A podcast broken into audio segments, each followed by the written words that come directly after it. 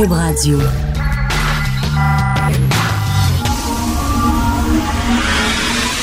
10 à 11. De 10 à 11. Politiquement incorrect.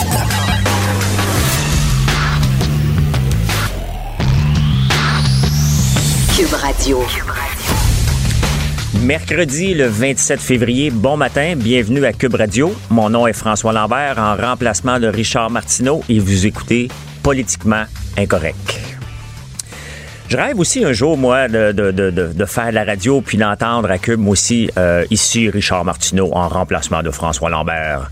Donc, si ça arrive un jour, si jamais j'ai mon propre show, euh, deuxième journée, je demande à Richard de venir me remplacer juste pour entendre mon nom euh, en remplacement.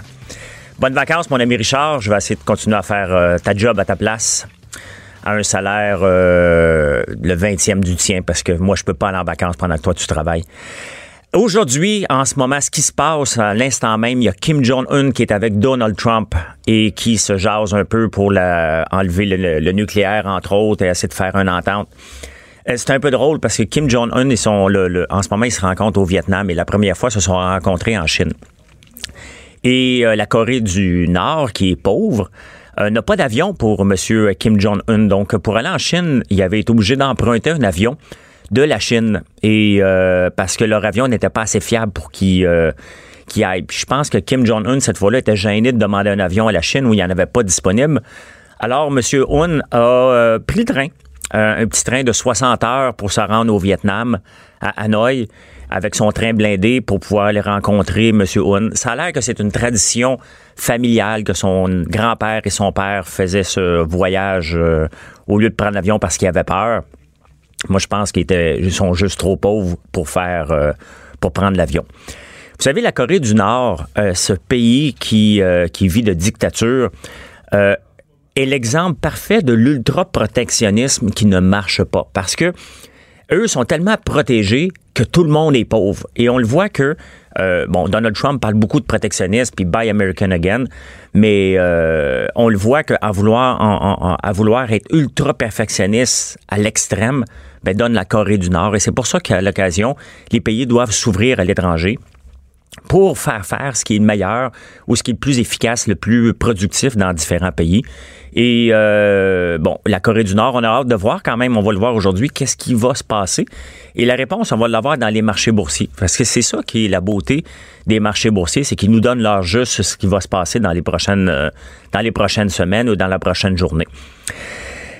Euh, en parlant de journée, bon, aujourd'hui, c'était supposé être hier. Finalement, c'est aujourd'hui qu'on va finalement entendre euh, Jody Wilson-Raybould. Mais elle a déjà dit qu'elle ne pouvait pas tout dire. Donc ça, ça va être euh, à surveiller. Ça va être très intéressant. Ça va se passer à 3h15 aujourd'hui, le 27 février. Et j'ai bien hâte d'entendre ça un peu plus. Décathlon, est-ce que vous connaissez cette compagnie, cette compagnie française qui vient de s'installer au 10-30 euh, à Brossard? a eu la brillante idée d'avoir un hijab euh, pour la course à pied. Oui, oui, un hijab pour euh, que les femmes puissent courir normalement et puissent faire leur sport. Ils voulaient suivre l'exemple de Nike. Parce que Nike en avait un depuis 2017, puis Decathlon on s'est dit, ben, écoute, Nike en a un, donc on va en faire un nous aussi. Ce que Decathlon n'avait pas prévu, c'est que les Français niaisent pas avec la PAC, eux autres. Eux autres, le, le, le, le, hijab, ils en veulent pas et ils ont clairement lancé une campagne de boycott avec euh, pour Decathlon. Euh, et Decathlon c'est quand même spécial. Tu sais, une compagnie, lorsqu'elle se fait prendre les culottes baissées, c'est toujours spécial comment qu'elle se défend. Première étape, elle, a dit, bon, ça devait être... euh, non, la première étape, ils ont dit, ben non, écoute, Nike le fait, fait qu'on l'offre aussi, une demande pour ça, puis c'est bien correct. Première réponse, parfait. Campagne de boycott lancée. Deuxième réponse de Decathlon. Ben, c'est une erreur. Ça devait être seulement sur le site marocain et euh, ça s'est ramassé sur le site français. On va l'enlever maintenant. Donc, ils ont très bien vu qu'avec les Français, on n'y est pas. Si les Français sont pas contents, eux vont descendre dans la rue, ils vont mettre la, France euh, à feu et à sang. On le voit avec les Gilets jaunes. Eux autres n'y pas avec la POC. Nike, c'est depuis 2017 que c'est disponible. Absolument rien qui... Euh, qui se passe. Moi, j'ai pas de problème que s'ils font un hijab ou non. Mais bon, c'est un symbole et les Français veulent rien savoir de ces symboles-là, puis ils l'ont pas pris. Parlant de Nike, Nike a fait une, une très belle la semaine passée. Mais c'est pas eux. C'est qu'il y a un joueur qui s'appelle Zion Williamson. Si vous le connaissez pas, ce joueur-là, c'est le futur premier choix du, de la NBA, là, donc du basket. C'est un joueur ultra prometteur, un joueur qui est supposé gagner des millions et des millions de dollars euh, lorsqu'il va signer euh, avec l'équipe qui va le choisir. Et euh, le président Obama était là pour le regarder jouer. Et en plein milieu du match, une de ses espadrilles Nike a explosé. Littéralement, le joueur est tombé à terre, s'est tordu un genou. Et euh, bon, il jouera pas. Ça fait une semaine qu'il ne joue pas. Sa carrière n'est pas compromise, mais on peut le voir qu'une compagnie peut tomber rapidement. Le stock de l'action de Nike a tombé un peu durant la journée, mais elle a repris par la suite. Mais on le voit que c'est c'est toujours c'est toujours euh, dangereux. Euh, n'importe quoi peut mettre une compagnie à terre en un rien de temps. Decathlon l'a vu avec le hijab, une campagne de boycott. Nike, les gens disent Oh, attention, si tu as blessé le meilleur joueur, ce joueur-là aurait pu poursuivre parce qu'aux États-Unis, on le sait, on, poursuit pour à peu près tout.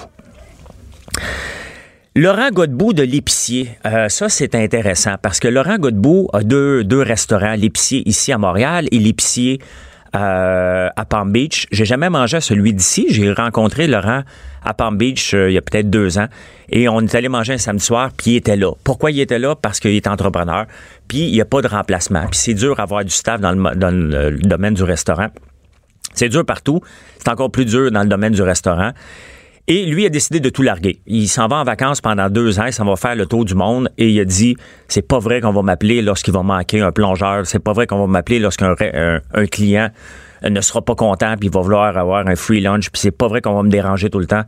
Donc lui a suivi ses rêves. Il aime ça cuisiner, il a aimé les restaurants mais il dit là c'est assez, je veux avoir la paix. Et c'est ça qu'on veut faire lorsqu'on est entrepreneur. Sais, on, on, veut. C'est bien évident qu'on se lance en affaires pour l'argent. Il y a personne qui va dire le contraire. Mais avant tout, on veut la liberté et la paix d'esprit parce que c'est ce qui nous drive en premier lieu. C'est ce qui m'a toujours drivé et drivé en anglais. ce qui m'a motivé. Je m'excuse. Et lui a dit, c'est pas vrai que pendant deux ans, alors que je vais aller m'épanouir, je vais aller découvrir le monde, me ressourcer, que je vais euh, que je vais euh, recevoir des appels à tout moment. Et euh, il a pris une belle décision, une, une, décision courageuse qui va lui permettre d'avoir la paix d'esprit et de voyager à travers le monde pour se ressourcer. Puis il va peut-être revenir éventuellement avec autre chose ou travailler pour quelqu'un. Mais pour l'instant, il a décidé de tout larguer alors que c'est un très, très bon restaurant. Donc, moi, je lève mon chapeau à Laurent. C'est triste, mais euh, il a choisi euh, la passion. Il a choisi de faire ce qu'il voulait et c'est tant mieux comme ça. Noran Arenado. Euh, retenez ce joueur-là encore parce que c'est le nom du joueur des Rockies de Colorado. Et pourquoi je vous parle de ce, de ce joueur-là? C'est que ce monsieur-là a signé hier un contrat, puis c'est pas une chronique de sport que je fais. Vous allez voir je m'en vais avec ça. Euh, il vient de signer un contrat de 260 millions de dollars pour 8 ans. Ça, c'est 32,5 millions par année. Et pourquoi je vous parle de lui? Tout simplement parce que Montréal veut avoir une équipe de hockey. On le voit avec... Euh, avec les Bronfman, Mitch Garber, avec euh, Boyko, puis un paquet d'entrepreneurs que je respecte énormément. mais bon, lorsqu'on veut, lorsque Montréal veut un club de baseball qui s'en vient, il va devoir compétitionner avec ce genre de contrat-là. Et si ce monsieur-là gagne 32 millions par année, il va en rester combien pour les autres? On parle ici qu'on va avoir un stade peut-être de 35 000 personnes au centre-ville. Euh, la moyenne d'âge des joueurs, des amateurs de baseball est de 55 ans. Donc, c'est pas eux qui vont courir après les casquettes et les shoes à mode pour remplir les coffres du club. Et puisqu'un système de prééquation, je suis même pas sûr non plus que les autres euh, propriétaires vont vouloir avoir des expos qui vont être pauvres, qui ne seront jamais capables de compétitionner contre ce type de contrat-là. Et autant que j'aimerais, j'étais un amateur de baseball et je le suis toujours, euh, il va falloir compétitionner avec ça. Donc, je me demande qu'est-ce qui se passe dans la tête de ces gens d'affaires-là. Ils voient où l'occasion d'affaires lorsqu'on voit ce type de contrat-là? On va donner quoi pour les autres? À peine 200 000, on va toujours avoir des joueurs de la Ligue américaine.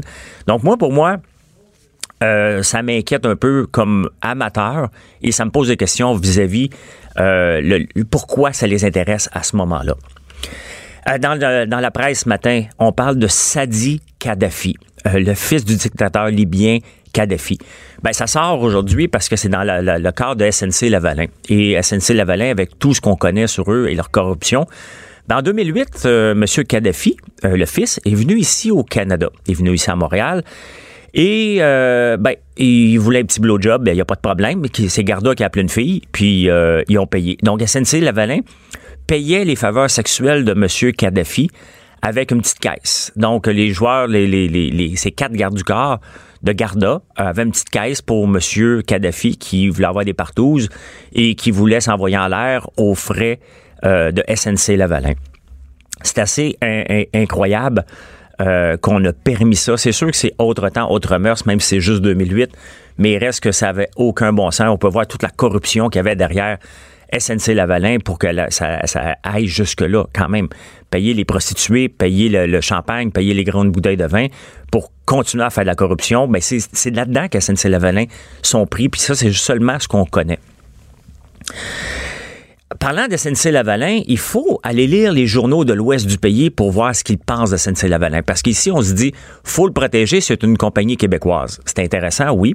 Euh, mais d'un côté, en Alberta, je lisais le Calgary Herald ce matin, et eux font la comparaison avec l'éoléoduc Trans Mountain, qui a fait beaucoup de bruit parce que ça a été acheté euh, à grands frais par le, le, gouvernement de Justin Trudeau. Et euh, ils ont fait un lien que si Ottawa avait appliqué les mêmes règles du, euh, de SNC-Lavalin pour Trans Mountain, ben écoute, ça on aurait eu le, le, le, contrat euh, euh, les yeux fermés. Trans Mountain serait déjà là, il aurait pilé par-dessus toutes les lois autochtones. Donc, quand on dit deux poids, deux mesures, c'est que les gens ne, euh, de, de, l'Ouest ne trippent pas tellement sur SNC-Lavalin. Puis eux autres, ils dit, ben, ils ont pêché. Nous, avec, avec Trans Mountain, vous nous voyez comme des monstres alors qu'on a respecté toutes les règles et toutes les, les, euh, les traités autochtones. Donc, euh, ils nous aiment pas même, puis eux autres, ils veulent que SNC-Lavalin tombe. Donc, Trudeau est pogné avec une vraie patate chaude là-dessus. Je termine avec Royal Mount. Royal Mount, c'est intéressant parce que c'est au coin de la 15 et la 40 et tout le monde ne veut pas de, Royal Mount. Moi, je dis aux gens, écoutez, arrêtez de capoter avec ça. C'est très simple ce qui va se passer avec Royal Mount. Les, euh, au rythme où les détaillants vont se fermer, par le temps qu'on va vouloir lancer le, ce super grand centre d'achat à la 10-30 au coin de 15, euh, la 15 et la 40, il va se fermer par le même. Il n'y a personne qui va y aller. Donc, arrêtez de vous en faire avec, euh, avec le Royal Mount. Il va se fermer tout seul. Donc, les promoteurs vont perdre de l'argent, mais ils savent déjà. Cube Radio. Politiquement incorrect. Dans le journal de Montréal aujourd'hui, euh, la SQDC euh, annonce qu'elle doublera le nombre de ses fournisseurs. Donc, elle passera de 12 à de 6 à 12 fournisseurs. Et j'en parle avec Annabelle Blais, qui est journaliste au Journal de Montréal et au Journal de Québec. Bon matin, Annabelle. Salut, François. Comment ça va? Ça va bien, merci. Parle-moi de ça un peu. Qu'est-ce qui se passe avec la SQDC? Enfin, on va pouvoir acheter notre pote et même le mercredi. oui, donc c'est ça. Hier, euh, la SQDC me confirmait, donc en plus d'ouvrir le mercredi, là, elle, compte doubler ses fournisseurs, euh, disons, la fin euh, du printemps. on se rappelle, en décembre dernier, il y avait eu un, appel d'offres pour aller chercher de nouveaux fournisseurs parce que, bon, il y en avait six. il y a un contexte de pénurie, on le sait. donc, c'est important de d'aller diversifier justement les, les, ces sources d'approvisionnement. Donc, on passe de 6 à 12. Par contre, les quantités qu'on va aller chercher ne doublent pas. Euh, dans la dernière année, la, SQDC avait fait des contrats pour aller chercher 57 000 euh, kilos de cannabis. Puis là, avec ces, nouveaux contrats qu'elle vient de conclure, elle va aller chercher 14 000 kilos de plus. Donc, on avance progressivement, euh, mais de toute façon, on le sait, peu importe les, ces nouveaux fournisseurs-là ou pas, la pénurie va durer encore au moins la prochaine année. Est-ce que tu penses que la pénurie va durer encore extrêmement longtemps? Et, qu'est-ce qu'on fait? Parce que là, j'en vois un qui, qui semble te préoccuper, puis il me préoccupe aussi. Il y en a un qui n'est pas encore certifié. Oui, ça, ça m'étonne. Ça, pour vrai, ça m'étonne parce que, euh, bon, l'an dernier, quand la SQDC avait conclu ses premiers contrats, elle avait d'emblée exclu tous ceux qui n'étaient pas encore autorisés. Bon, on comprend, la société partait de zéro, c'est important euh, quand au moment qu'on passe les commandes, qu'on puisse fournir rapidement. N'empêche, oui, il y a un contexte de pénurie, donc il faut aller aussi rapidement. Il y en a un à Saint-Agathe-des-Monts, c'est un Québécois, donc oui, on se réjouit, c'est un Québécois, mais il n'est pas encore autorisé euh, 0-0 à Santé Canada. Et on sait que l'autorisation peut prendre du temps. il y a plusieurs étapes. On peut avoir une autorisation pour cultiver. Ensuite, il faut aller chercher l'autorisation pour vendre. Après, pour, au Québec, c'est particulier, il faut aussi passer l'étape de vérification de l'autorité des marchés publics. Donc, encore plusieurs étapes. Euh, ça peut prendre du temps là, avant que ce Québécois-là puisse fournir. Les cinq autres euh, sont euh, autorisés. Il faut qu'ils passent sur le processus de l'autorité des marchés publics. La SQDC vise à commencer à rentrer leurs produits progressivement sur leur tablette à la fin du printemps. Donc, on va commencer à voir des améliorations au printemps. Ça, c'est ce qu'ils nous disent depuis quelques mois de toute façon. Et le fait déjà d'ouvrir le mercredi, ça montre aussi qu'il y a une certaine amélioration. Donc, euh, c'est sûr que moi, je pense pas que dans la première année complète de la SQDC, on va avoir un service normal, mais euh, avec des améliorations euh, progressives. Mais, OK, on va ouvrir le mercredi, on en a un petit peu plus. Mais tu sais, on sent que. Mhm. Puis j'avais écouté quand même Alain Brunet lorsqu'il avait annoncé la SQDC, puis j'avais aimé son propos. Euh, Alain Brunet, qui est l'ancien euh, président de la SAQ et de la SQDC par, la, par la bande, il avait dit on ne sait pas combien qu'on va en avoir, mais on va se comporter comme entrepreneur et on va s'adapter à la, à la demande. Euh, bon, le problème avec le pot, c'est qu'il faut le faire pousser. Hein? Et, et on peut pas se revirer sur un 10 cents, ça prend, comme tu as dit, toutes les, les, les les, euh, les lois, faut les, autorisations, Et après ça, il faut le faire pousser. Et ça prend faut faire bâtir la, la, serre et la faire pousser. Là, il y en a une en plus qui va être qui ne sera pas dans la serre, qui va être biologique, nature euh, complètement. Donc, on le voit, on a beau être entrepreneur, mais là, la demande, elle dépasse solide. Et je te fais une anecdote. Un de mes bureaux d'une de mes entreprises est juste situé en haut de la SQDC sur Sainte-Catherine, directement en haut. Et à l'ouverture, mhm. c'était la folie. Mais la folie, ça, ne lâche pas encore les jeudis, vendredis. C'est assez spécial. La demande de potes, hein. on, pensait qu'elle était grande. On n'a jamais pensé qu'elle était, qu'elle était pour être aussi grande que ça. Mais d'un côté, mhm. il y a l'autre côté que le marché noir ne ralentit pas. Non, ben là, en fait, là, la SQDC estime que pour la première année, c'est à peu près 15% du marché noir qu'ils vont euh, aller chercher. Euh, puis le fédéral, on le sait, lui avait déjà dit qu'il euh, compte aller chercher à peu près 30% C'est à peu près ce qu'on vise. Donc, euh, on réduit un peu la, part du marché noir. Mais même, c'est sûr que la demande qui, est forte, on essaie d'évaluer, c'est ça peut être compliqué.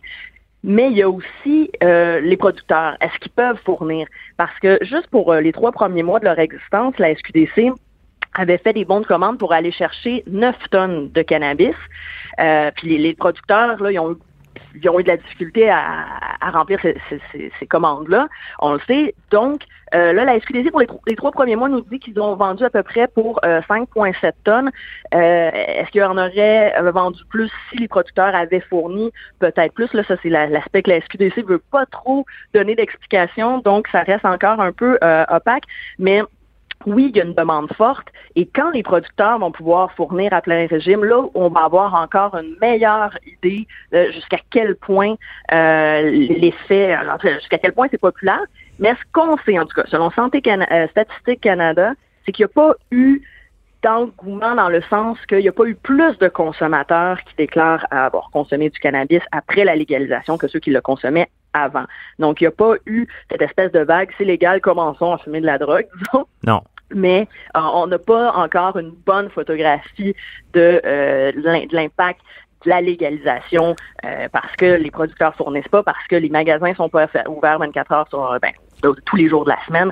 Donc, il faut, faut encore se donner du temps pour bien analyser l'offre, la demande et tout ça. Mais on le voit, malgré tout, on le savait qu'il était pour une pénurie jamais si grande que ça, mais on le voit, il y a beaucoup. Puis normalement, je suis pas dans ces dans ces eaux-là, mais il y a beaucoup de copinage hein, dans le dans il y a beaucoup de, liens libéraux qu'on aime euh, faire, des mhm. liens comme Martin Cochon, là, dernièrement, il y a eu mhm. euh, Guy La Liberté. Euh, on le voit que ça sent l'amateurisme quand même un peu parce qu'on on a on, s'est lancé à la tête la première pour légaliser ça, alors que selon moi, on aurait dû non pas le légaliser en partant, mais au moins le décriminaliser en une première étape et le légaliser par la suite pour laisser le temps aux gens de, de s'adapter, laisser le marché s'adapter au lieu de créer un nouveau, un nouveau marché complètement. Ben, en fait, on partait aussi de, de zéro parce que, ben, de zéro presque, les, producteurs de cannabis au, Canada avaient déjà investi le, marché médical, mais, mais c'est sans commune mesure avec une légalisation complète. Donc, il y avait aussi beaucoup d'adaptation à faire, que ce soit de leur procédure. Juste les, les joints pré-roulés, on m'expliquait à quel point c'était compliqué parce qu'il faut être précis au millimètre près, au milligramme près, et, ça, ça fait que ça devient très compliqué de sortir des, les quantités demandées. On se demandait aussi, par exemple, tous les produits comme euh, l'huile en, spray qu'on met sous les atomiseurs qu'on met sous la langue euh, ça, ça existait pas dans le marché noir, donc on savait pas ça allait être quoi la popularité de, de tout ça. Donc, euh, il y avait une part d'interrogation, il y avait une part de, de, données qui était un peu trop euh, opaque pour qu'on puisse arriver au jour 1 et, et, répondre complètement, parfaitement à la demande. mais les producteurs canadiens, oui, s'attendaient à une pénurie mais euh, il y avait des, des, fois de la planification. Tel site, euh, telle plantation va, va, pouvoir nous fournir dès octobre. Ah, finalement, euh, l'autorisation de Santé Canada est venue plus tard. C'est pas venu en octobre, donc on a beaucoup de moins de quantité prévues. Donc oui, il y avait encore un, beaucoup d'interrogations. Ça tourne un peu carré, mais on parlait loin. Moi, personnellement, je, je ne sais pas jusqu'à quel point on pouvait être prêt parfaitement pour pour euh, pour le jour 1. Euh, c'était une très grosse euh, commande. Ben c'était non seulement une très grosse commande, mais mettons-nous dans la peau d'un entrepreneur qui ne sait pas si la loi va passer. il doit bâtir des serres et être prêt le jour trois mois après. Ça avait aucun sens, à moins qu'il le savait que la loi n'était pas passée exactement à telle date. Mais il y a eu plusieurs délais, donc c'est un peu normal. Mais il reste qu'il y a une inquiétude à avoir parce que là, l'empressement, ils ont l'air fous un peu que ce soit toujours fermé. Et l'empressement d'ajouter des, gens qui ne sont pas encore certifiés, qui n'ont pas encore toutes les règles, euh, on peut découvrir des gens qui ont, euh, qui ont, qui ont, qui ont un passé peut-être euh, non recommandable aussi. Oui, parce qu'il va, y, dans le processus de Santé Canada, il y a des enquêtes de la GRC sur des enquêtes de sécurité. Les dirigeants, les actionnaires doivent euh, avoir une cote de sécurité. Et, je sais que les gens chez Santé Canada n'aiment pas du tout qu'on présume que euh, sont des, des rubber stamps comme on dit, n'aiment pas qu'on présume qu'ils vont avoir, qu'ils vont donner l'autorisation à n'importe qui qui en fait la demande. Donc euh, il y a l'enquête, mais il y a aussi si les installations sont pas euh, aux normes, il, y a, plusieurs facteurs qui peuvent faire que euh, un entrepreneur euh, peut, être refusé ou alors que les délais s'allongent parce que on demande de, nouveaux documents. Donc ça c'est une le, le fait qu'il y a un producteur qui n'est pas encore autorisé, alors qu'il y en a d'autres au Québec, hein, il faut le préciser, il y en a d'autres au Québec qui sont autorisés déjà, donc qui ont une longueur d'avance. Euh, ça, c'est quand même étonnant. C'est une prise de risque. Est-ce que c'est approprié dans le contexte? C'est à voir. Mais la SQDC, ce qu'elle me dit, c'est qu'elles ont invité tous les producteurs autorisés à soumettre, à, répondre à l'appel d'offres, euh, producteurs autorisés, mais aussi d'autres qui ne sont pas encore autorisés. On sait que la SQDC avait un, souci particulier d'aller chercher des Québécois, mais comme je dis, il y en avait d'autres qui étaient plus avancés dans le processus d'autorisation de Santé Canada qui ont déjà les autorisations. Donc euh, là-dessus, euh, ben oui, parce qu'il y a eu d'autres, il, y a eu, des gens connus qui sont dans, l'industrie. On se demande, mais pourquoi eux mais pour vrai, je, c'est, un groupe que moi, je, je les avais pas euh, vu venir. Je pensais qu'il y avait d'autres producteurs québécois qui étaient plus en avance dans le processus. Donc, euh, je, ne les connais pas particulièrement sur l'équipe de Saint-Agathe-des-Monts. Ils ont commencé la construction de leur usine en novembre. Donc, je présume pas euh, qu'ils, ont, ont, des contacts politiques ou pas. Là. Euh, la SQDC veut pas m'expliquer c'est quoi les, les critères qui ont fait qu'elle a choisi Saint-Agathe-des-Monts plutôt qu'un autre. donc, bref, de toute façon, ben ça va apporter un, producteur de plus dans, dans, québécois de plus dans la sélection de la SQDC à terme. Ça, c'est une bonne chose. Euh, une chose que je remarque lorsque je me promène dans les dans les différents villages au Québec, il y a plusieurs annonces. On le voit, une usine de 20 millions s'en vient. Il y a des prises des prises annonces partout de, mm-hmm. de, de, futures usines de potes qui se présentent. Et j'ai peur parce que j'ai écouté euh, il y a quelques années euh, un documentaire sur Netflix qui parlait justement de la montée du euh, la, légalisation du pot au Colorado et qui devrait servir d'exemple. Et les grands perdants ont tous été les producteurs. Parce que là, il y, a, beaucoup de gens qui ont fait énormément d'argent au début. Et moi, c'est ce que je reproche un peu à l'SQDC ici. C'est on est un peu hypocrite. Parce que on fait de l'argent avec l'Auto-Québec, on fait de l'argent avec la boisson, mais on refuse de faire de l'argent avec la SQDC et on s'affiche euh, sous des rôles sociaux, mais en même temps, euh, il y avait moyen de faire de l'argent aussi, puis euh, je pense que ça aurait pu être accepté, qu'on accepte que c'est une source de revenus supplémentaire euh, pendant que la manne, elle, passe, on ne sait pas, ça va durer longtemps, mais la manne, elle, est là en ce moment et on n'en profite pas. Euh, oui. Il y a plusieurs producteurs là, qui, qui, nous disent que le Québec est, un cadre particulièrement rigide, donc euh, ils laissent un peu tomber ce marché-là, ils vont se concentrer ailleurs. C'est dommage là-dedans, il y a aussi des entrepreneurs euh, québécois qui ont, qui ont compris que euh, c'est impossible de, de, vraiment évoluer sur le marché québécois. Donc, c'est tous des gens qui s'en vont à, à, Toronto, en Colombie-Britannique la question de, de, faire de l'argent ou pas, c'est un, ça aurait pu être plus encadré. C'est sûr que si on compare avec le marché du Colorado, eux, c'était un marché privé là, qui ont pris complètement. Oui, mais on le voit en, Québec. On le voit en Ontario. Euh, Couchetard vient d'investir avec euh, Canopy, je pense, pour ouvrir des propres magasins et accepter de faire de l'argent avec ça et de le traiter comme un, comme un commerce de, de détail. Bon, il y a quand même une compagnie québécoise qui va en profiter. Annabelle, c'est un plaisir de te parler. Mais pas au Québec. Pardon? non, non, non, ils vont être en Ontario, mais bon, alimentation couche-tard. Euh, euh, oui. Couche-tard voulait venir euh, au Québec, puis ça n'a pas. le, projet de loi, en dans la forme qui était, finalement, Couche-tard n'avait pas la place pour venir au Québec parce que c'était juste SQDC. Exactement, donc, ils sont virés de bord et ont été en Ontario, mais on va en profiter par la bande parce qu'Alimentation Couche-tard est une compagnie québécoise, donc les décisions sont quand même prises ici. Annabelle Blais, journaliste au Journal de Montréal, au Journal de Québec, ça fait un plaisir de te parler. L'art est dans la manière. Non, c'est pas de la comédie. C'est politiquement incorrect. Bon matin, François Lambert en remplacement de Richard Martineau à Politiquement Incorrect. La femme de Raif Badawi, Ansaf, probablement je euh, massacre son nom, là, Ansaf Adar.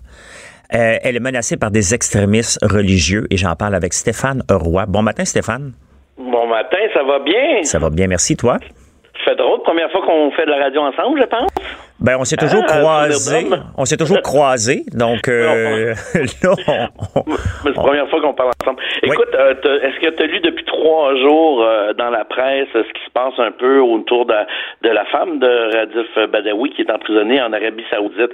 C'est incroyable parce que ça a commencé il y a trois jours avec un article assez étrange. Puis là, aujourd'hui, on demande si le comportement d'Assaf Dar, qui est la femme de Radif Badawi, qui critique beaucoup l'Arabie Saoudite, on demande si son comportement aide la libération de son mari.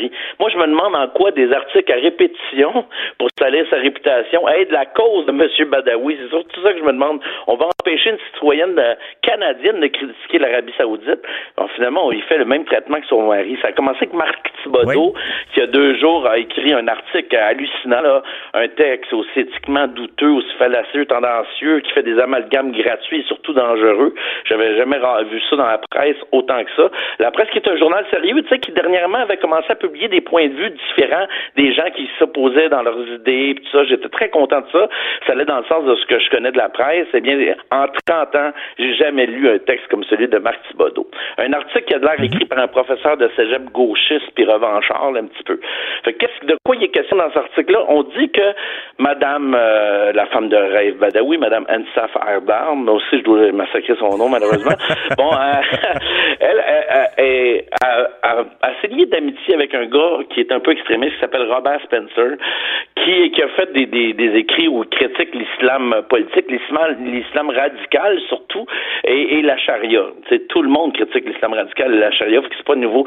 Et là, il s'est mis à faire des liens étranges. Là, il dit que Robert Spencer, ses écrits ont, ont évoqué euh, de nombreuses reprises dans la manifeste de terroristes d'extrême droite norvégien Anders Beng Breivik, qui avait tué 77 personnes en juillet 2011. Il dit ça dans l'article. Donc, il fait des espèces de liens, comme si, en s'associant à lui, elle devenait elle-même une extrémiste, alors qu'elle fait juste critiquer l'Arabie Saoudite, puis je la comprends, depuis mais peut-être qu'elle juste... absolument rien pour son mari, elle doit être tannée. Ben exactement, c'est là que j'allais. Dans le fond, elle doit être complètement tannée, puis de voir qu'il se passe rien, puis qu'il se passera probablement jamais rien, fait qu'elle décide probablement d'attaquer d'un autre sens. Elle, elle veut que quelque chose se passe parce qu'à un moment donné, il n'y a rien qui se passe. François, je vois ça exactement comme toi. Et là, ce qui est le pire, c'est qu'on on dit plus que c'est un, un dans l'article, on dit plus que c'est un prisonnier politique, on dit que c'est un dissident de l'Arabie Saoudite. Fait que là, c'est comme si on prenait la part de l'Arabie Saoudite. Je sais pas si tu comprends, c'est plus un prisonnier politique qu'il faut sauver. Tu sais, on, on, a peur de l'Arabie Saoudite. Un, un, militant saoudien au lieu d'un. Pardon, je sais pas entendu. On a peur de l'Arabie Saoudite ici au Canada. Je ne sais pas pourquoi. Euh, on veut toujours jamais leur piler sur les pieds. On fait extrêmement attention. Tu, sais, tu te souviens quand Kristen Freeman euh, euh, les avait critiqués, puis là l'ambassadeur est revenu. On a peur. Je ne sais pas pourquoi. On a peur parce qu'on on le sait pourquoi parce qu'on leur vend des armes, tout simplement, et ça apporte énormément d'argent au Canada. C'est la seule raison pourquoi on a si peur. Mais, mais c'est hallucinant. Puis je j'en reviens pas que la presse voit pas ça. C'est un peu élevé parce que en publiant des articles comme ça, ils mettent elle et son mari en danger. Oui. Parce que son mari il est en prison. Là, t'imagines-tu que les, les, les, les, géoliers là, qui, qui le gardent là, ont pas le goût de le taper un peu quand ils apprennent ça dans les journaux que, que sa femme critique l'Arabie Saoudite, puis là qu'on en mentionne, on le surmentionne dans la presse. Donc ils mettent deux vies en danger, selon moi. C'est sûr qu'il y a quelque chose. Radio-Canada était jusqu'à demander l'opinion de l'Amnesty internationale. Puis Amnesty internationale est sorti et est obligé de dire ah, Ansa Fardar a le droit à son opinion. Puis c'était ça le titre de, de dans le, le, Radio-Canada. Il y avait un tweet qui est passé. Radio-Canada dit Amnesty International déclare que Ansa Fardar a le droit à son opinion. Oh boy! On vient d'apprendre ça. Elle a le droit à son opinion. On est au Canada, puis d'un coup, elle a le droit à son opinion. J'espère bien.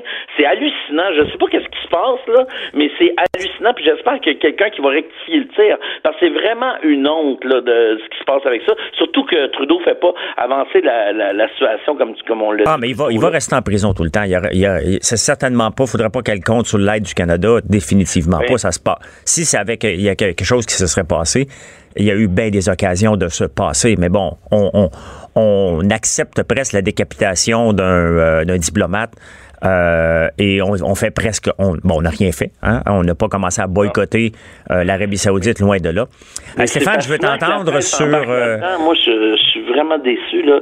Puis tu sais, euh, la, la, fille de l'administration nationale, Mireille El Shahar, elle rappelle qu'Ansaf Ardar est très fière d'être canadienne et peut utiliser sa liberté d'expression comme bon lui semble. Il a fallu qu'on se le fasse dire. T'es bon sur la prononciation ce matin. tu, fais tu, fais un exercice de prononciation intense oui, avec oui. les. Oui, euh, Stéphane, est-ce qu'il y a du racisme au Québec? Je veux t'entendre là-dessus. Ben, euh, Écoute, moi, j'ai toujours pensé qu'il n'y avait pas de racisme au Québec, puis je continue à me dire qu'il n'y a pas de racisme au Québec plus qu'aux États-Unis, plus qu'en France. Mais tabarnouche que je trouve que les Québécois sont parfois très racistes dans des moments pointus comme ça, là, comme on a vu avec l'histoire d'un joueur de hockey. Je sais pas si tu as entendu cette ouais, histoire-là, ouais. euh, qui, qui s'est fait, euh, c'est un noir évidemment, il s'est fait euh, critiquer, insulter. on lui a montré des photos de singes. C'est impossible qu'on soit là en 2019.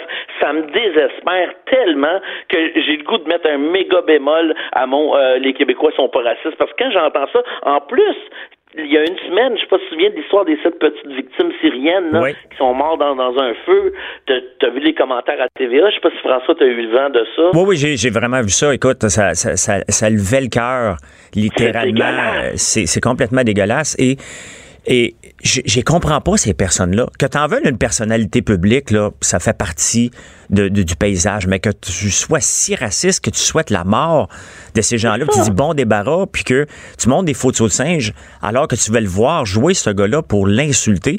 Mais tu sais, c'est le, le, je me souviens plus du nom de la ligue, mais c'est cette ligue-là, c'est les anciens Chiefs de Laval, c'est une gang oui, de Soulon. c'est la ligue rough là, qui se battent tout le temps. Ben oui. Mais, mais n'empêche, peu importe la ligue soit rough ou pas. Ben oui, mais ça n'a pas de sens. T'as été élevé dans ta famille pour arriver à dire des choses comme ça? Moi, j'ai été élevé dans un quartier quand même multiethnique à Chemédé. Et mon père, qui était vraiment un, un, un pur laine, ça, il m'a jamais élevé dans la haine des, des, des, des, autres. Sauf que, je vais te conter une anecdote qui, qui met un petit bémol à ça. Moi aussi, j'étais victime de racisme. Quand j'étais jeune, après les, le référendum de 80, quand je me promenais dans les rues euh, de Chemédé, quand je parlais francophone, si un grec me repérait, ben, il me pétait la gueule. C'était systématique. Parce qu'il disait que je voulais, je voulais briser son pays. Fait que donc, on, dès qu'on croisait des Grecs, on, se faisait frapper. C'est drôle, hein? Ben écoute, anecdote. Vient, ce que je veux dire, je veux pas stigmatiser les, les Grecs, mais ce que je veux dire, c'est que le racisme vient de partout, en fait. Il y en a dans, dans, dans, toutes les communautés, sauf qu'il faut le combattre ardemment. Ça, moi, ça me gêne beaucoup, cette histoire-là. C'est très gênant. Et, euh, mais anecdote pour anecdote, Stéphane, euh, en 1980, moi j'avais 13 ans et euh, c'était le oui contre le non, mais je, comprenais pas c'était quoi oui, non, tu sais. Et il y, a un gars à cafétéria, il me dit T'es-tu pour le oui ou le non? Je dis Je le sais pas, tu sais. Et il me dit, ben, si t'es non, je te pète la gueule. Ben, je dis, OK. je suis oui. on, ces, actions, des fois, moi, je me, je me suis fait euh, pratiquement noyer dans une piscine publique parce que j'étais francophone à Chemédé. Ben, c'est par trois petits gars, tu sais. Euh, écoute, bon, c'est... Donc, du racisme au Québec, il y en a du racisme. Il y en, il y en a du racisme. Donc, il faut le combattre. Puis, je pense pas que c'est systémique, mais je pense qu'il y a du racisme euh, un peu partout dans, à travers le monde, puis il y en a au Québec. Gaël Elmaleh, qu'est-ce qu'il a fait encore, rapidement, il y avait deux petits sujets, c'était juste des petits clins d'œil. Tu sais, Gaël Elmaleh qui avait été euh, condamné euh, pour euh, avoir piqué des jokes, là, t'as sûrement suivi ça. J'ai suivi ça parce que je voulais, je voulais comprendre vraiment s'il copiait ou si c'était juste borderline. Il n'y a, aucun borderline, là. C'est... Ben, c'est-à-dire que ça dépend des gags, en fait. Il y a des gags où il imite quelqu'un qui marche en bas de ski, comme Martin Matt faisait, que tu te dis, ben, tout le monde a fait ça, qu'il n'a pas copié. Mais à un moment donné, il y a ligne par ligne. Là. Il y a comme huit lignes exactement identiques, phrasées de la même façon qu'un autre humoriste américain ou québécois. Tu te dis, OK, là, c'est de la copie. Et lui, il a essayé de faire interdire un vidéo qui roulait sur Internet par euh, Copy Comic, euh, qui roulait, euh, évidemment, c'est une compagnie française qui s'appelle Copy Comic. Tu, tu connais les Français puis l'anglais, ils aiment tellement ça. fait que ça s'appelait Copy Comic. Et eux autres, ils ont fait un vidéo, ils montraient, là, avec des exemples percutants, là, la copie. Et lui, finalement, a fait un vidéo pour répondre à ça en disant oh c'est pas grave, on se copie tout, puis envoyer des bisous bisous à tout le monde. Mais finalement, c'était pas tant des bisous bisous que ça parce qu'il a mis ses avocats sur le cas pour faire retirer la vidéo et finalement il a, il a perdu et Twitter a remis les vidéos en ligne. Et quand il a fait retirer les vidéos, il a dit c'est parce que on me plagie. Ouais, j'avais entendu moi aussi, mais bon, des fois c'est sûr que ça peut être borderline. Hein. On peut toujours améliorer ou on peut. Ben oui, tu sais, à un moment donné, les, jokes, euh, on peut pas toutes les inventer constamment. Ils ont, tout, ils ont tous été dits.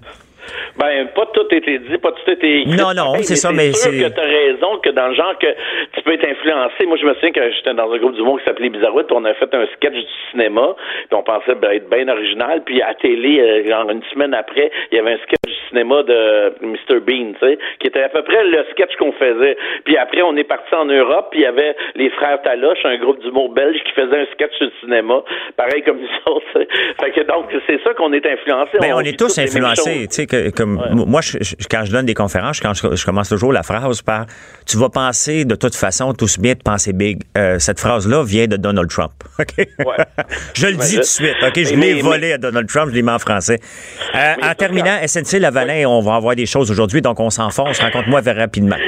OK, bien, rapidement, SNC Lavalin, on sait tout ce qui se passe, la corruption, tout ça. Mais on, là, on vient d'apprendre qu'il avait payé au fils de Muammar Kadhafi en 2008 des putes, des ben danseuses nues. C'était comptabilisé ouvertement. Donc, tout le monde savait. sais, ils peuvent pas nier. Tous les dirigeants, étaient d'accord avec ça. quand tu es une compagnie financée par l'État, il me semble que tu dois avoir un petit peu d'éthique responsable. Là. ça n'a aucun sens. Sais, avec des putes, des danseuses, des tournements de fonds, malversion avec des dictatures, il me semble qu'on devrait confier les gros mandats de construction aux Hells Angels. Ils ont l'air des enfants de cœur à côté de SNC-Lavalin. Ben, écoute, euh, tu me voles les mots de la bouche. Dans le fond, on, on, on, attaque souvent Rambo euh, sur la côte nord, euh, le, président du syndicat là-bas, qui avec ses manières un peu tough, mais au moins, il fait pas des choses comme ça. Ça n'a aucun bon sens. Puis écoute, ça fait juste sortir, là parce qu'on va en entendre d'autres qui vont sortir de plus en plus, et on protège cette compagnie-là. Moi, je veux bien croire qu'on veut protéger des emplois, mais on protège plus des emplois, on protège une corruption d'année après année. Le scandale des commandites, c'est presque de la petite bière en ce moment, compté ben de tout ce qu'on découvre. un entrepreneur, puis moi, je me dis tout le temps, quand on met tous les œufs du gouvernement dans le, même panier d'un entrepreneur, d'une compagnie, ben là, on, devient comme un peu euh, esclave de cette compagnie-là, de ce qu'elle va décider. On devrait répandre l'argent plus également à travers plein de compagnies pour pas qu'on arrive comme ça avec euh, un major comme SNC Lavalin et être obligé de faire ses caprices. C'est à suivre. Stéphane Roy, comédien-auteur, ça fait un plaisir de te parler. Moi aussi, ça va. Bonne journée. Politiquement incorrect. Cube Radio. Changez pas de poste, ce n'est pas Richard Martineau qui parle en ce moment, c'est François Lambert pour Politiquement Incorrect. Alors, je parle des minables. Les minables, on les connaît tous maintenant. Ce n'est pas seulement des gens derrière un clavier euh, sans visage. Les minables, c'est ta voisine, c'est ton oncle, c'est à peu près n'importe qui. Et j'en parle avec Marie-Ève Doyon, qui est blogueuse au Journal de Montréal et au Journal de Québec. Bon matin, Marie-Ève. Bon matin, comment ça va? Ça va bien, toi? Oui, ça va mieux quand on a moins de minables autour de nous. Ah, ils sont partout, hein? Ils sont partout, mais ils sont aussi euh, évidemment sur les médias sociaux. Des fois, on a tendance à croire que c'est un, problème de boomers qui comprennent un peu moins comment fonctionnent les médias sociaux. Mais il y a aussi là-dedans plein, plein de plus jeunes commentateurs qui n'ont pas l'impression que ce qu'ils publient sur les médias sociaux va finir par les rattraper un jour. Mais est-ce qu'ils qu'ils n'ont pas l'impression ou ils s'en balancent royalement parce qu'ils veulent avoir un petit like, un petit cœur, un petit AA à côté de leurs commentaires? Je suis même pas certaine qu'il y a une recherche de validation dans des commentaires désobligeants. Puis ici, on fait vraiment référence là, aux différents commentaires à caractère raciste qui ont été publiés par euh, des gens à la suite du décès de, des jeunes Syriens. Euh, et je, je suis même pas certaine que ces gens-là cherchent à, être aimés, à être commentés. Je pense juste qu'ils qui, qui, trouvent un lieu où déverser leur fiel sans avoir idée qu'il y a des conséquences à ça.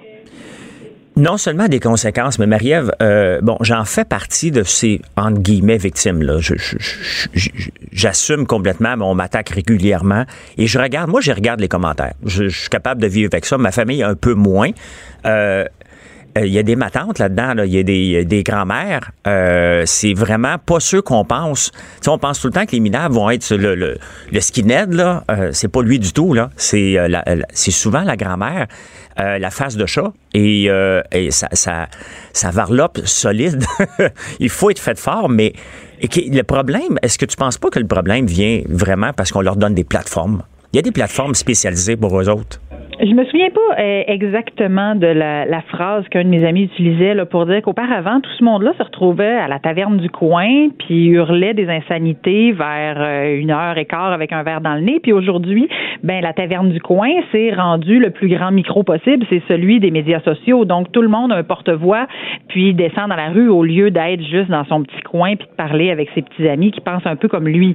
Alors euh, oui, il y a le fait que tous ces gens-là ont un canal de diffusion important puis il y a des questions à se poser sur la façon de modérer les, les médias sociaux. Dans le cas qui nous intéressait spécifiquement, les, la publication a tout simplement oui. été retirée avec une lettre d'explication du contexte. Puis ça, je pense que tous les médias ont à la fois une responsabilité et d'autre part euh, un contexte qu'on doit comprendre et avec lequel on, on doit euh, aussi composer. Euh, mais tu sais, euh, tu disais c'est aussi la, la grand-mère, la ma tante, la cousine, euh, la face de chat. Moi, la face de chat c'est une chose. Tu, sais, tu dis des conneries, on te voit pas, tu as un pseudonyme un peu n'importe comment. Euh, mais il y a des gens qui vont le lendemain matin au dépanneur puis ont leur même face à côté d'un commentaire qui dit waouh 7 de moins. Puis ils vont aller au dépanneur quand même. Plusieurs de ces personnes-là ont d'ailleurs fermé leur compte à la suite des dénonciations qui ont eu lieu la semaine dernière ou changé tout simplement les, euh, les mesures de confidentialité pour qu'on les trouve moins facilement. Mais c'est du vrai monde qui existe, là. Oui, as-tu été capable d'en communiquer? As-tu essayé de rentrer en contact avec certaines personnes qui avaient écrit des commentaires haineux? Parce que pas ton article. essayé. Ça OK, fait parfait. des gens que je n'ai pas envie de fréquenter. Par ailleurs, on est peut-être tous aussi, tu sais, François, euh, tout à l'heure, tu disais, bon, moi, je, je, je, je suis à l'occasion victime de ces choses-là. Moi, j'ai des gens qui commandent sur mes billets puis qui sont pas toujours gentils. Mais d'autre part, je pense qu'on est tous un peu le minable de quelqu'un d'autre. Quand on va être empêcheur de tourner en rond sur une publication qui n'a pas de bon sens à notre sens, des fois, sans pour autant pro- proférer des propos ignobles, quand on est empêcheur de tourner en rond puis qu'on signale à quelqu'un qu'on n'est pas d'accord avec ses propos, à, son, à ses yeux, on est un minable. Ben exactement. Puis il y a une différence. Et hier, j'ai repris ton texte sur ma page Facebook pour en parler, puis euh, euh, voir. Et j'ai reçu, tu sais, on dénonce, tu dénonces quelque chose que je reprends, et j'ai eu des commentaires haineux, sans bon sens. là. On dénonce quelque chose, puis les gens viennent en rajouter une couche, disant que ça n'a pas de sens. On vous voit, puis en rajoute une couche supplémentaire. Les gens sont spectaculairement minables et, et, et dépassés. Puis tu sais, j'en connais en plus des gens, moi, puis tu connais probablement, Marie-Ève, des, c'est des gens aussi connus qui embarquent dans ces histoires-là mm-hmm. aussi. C'est pas vraiment tout le temps la matante. Il y a des gens extrêmement connus qui vont, qui vont faire exactement pour euh, demander, ben écoutez, gars, je suis pas d'accord avec cette personne-là. Non seulement je suis pas d'accord, je la déteste, mais ils demandent à leurs followers, détestons-la ensemble, vomissons ensemble. Ah ben il y a ça. Moi, on me, on me reproche aussi dans ce billet-là d'avoir cité Xavier Camus, qui est euh, qui fait souvent la polémique, mais euh, Xavier Camus a le mérite au moins de documenter ses accusations, puis d'aller au front quand on veut s'obstiner avec lui, il répond, puis il, il, prend position, puis ça. Moi, j'ai pas de problème avec ça parce qu'au moins il endosse ses propres propos au lieu de simplement les déposer puis de les laisser pourrir sur Internet. Euh, mais on a on a tous des collègues qui sont comme ça, quel que soit puis on n'est pas obligé, hein, parce qu'on est dans un, une entreprise médiatique, d'être d'accord avec tous nos collègues. On n'est pas obligé non plus d'aller faire le combat à leur place ou contre eux. Euh, moi, je, je m'obstine régulièrement avec des collègues qui publient dans des pages similaires aux miennes, puis on le fait en privé parce qu'on veut être capable de se dire tout ce qu'on pense les uns les autres. Puis j'ai un, immense respect pour les gens qui défendent leurs opinions, mais ça ne veut pas dire que, je suis d'accord avec leurs opinions. Je pense qu'il y a une différence ben, entre quelqu'un qui différence. va... Une grosse différence entre ayant un débat d'opinion et une attaque en règle et de, une attaque euh, verbale, une attaque, bon, euh, tantôt quand j'ai dit que j'étais victime, je suis pas une victime. Quand j'écris des, des, textes d'opinion, je sais très bien qu'il y en a une gang qui vont qui vont arriver. C'est pas grave pour moi. Je, je, vis avec ça, je, je, je, perds pas le sommeil. Mes enfants, quand, quand ils lisent ça, par contre, ils disent papa, t'es pas un monstre comme ils le décrivent. Je, je sais mais va pas lire ça. C'est pas. Faut, ben, soit faut pas le lire. Moi, plusieurs personnes me disent, mon Dieu, as-tu vu ce que c'était? Puis moi, je suis vraiment pas très ciblée par ces gens-là, là, parce que je fais pas dans ce type de, de billet-là non plus. Mais euh, il y a des gens qui, qui, prennent un malin plaisir à m'écrire chaque fois qu'ils sont pas de la même opinion politique que moi ou qui sont pas d'accord avec mon argumentaire. Euh, il y a des gens qui m'ont dit, ne lis pas ça. Moi, je pense que c'est une responsabilité que nous, en tant que, que blogueurs, chroniqueurs, analystes, on a d'aller lire ce que les gens pensent de ce qu'on dit. Sinon, on veut on est dans une grande chambre à écho puis qu'on on, s'écoute soi-même. C'est pas une bonne idée là. Ben à quoi bon euh, écrire si on va pas lire les commentaires des gens? Euh, exact. puis parfois même, euh, dans, dans, dans, certaines occasions, moi je réponds aux gens puis assez régulièrement.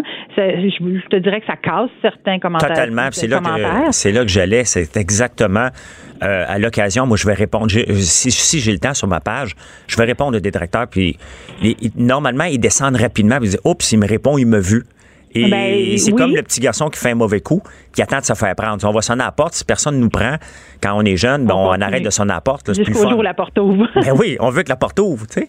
Euh, tu sais, il y, a, cette part-là. Il y a des gens aussi, il y, a des gens qui sont même pas conscients de ce qu'ils font. Euh, on a euh, une page Facebook parallèle pour les gens qui aiment beaucoup la politique au journal qui s'appelle Les passionnés de politique.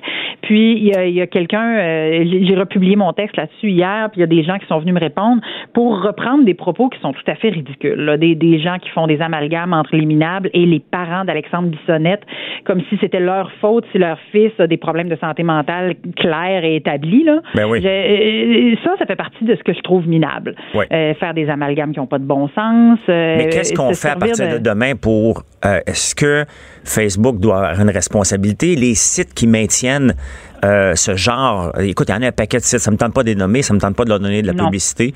Puis, mais on les connaît, on le sait, qui se, qui ne vivent que de la haine engendrée envers quelqu'un. Euh, qu'est-ce qu'on fait? Est-ce qu'on devrait les permettre, les bloquer? Tu sais, Twitter a complètement perdu sa raison d'être, à part qu'être un, un, fil de nouvelles pour moi. Je n'avais plus sur Twitter parce que c'était juste des tweet fights, comme on dit en anglais. C'était juste la bataille inutile et on n'était pas capable de parler sans se faire attaquer.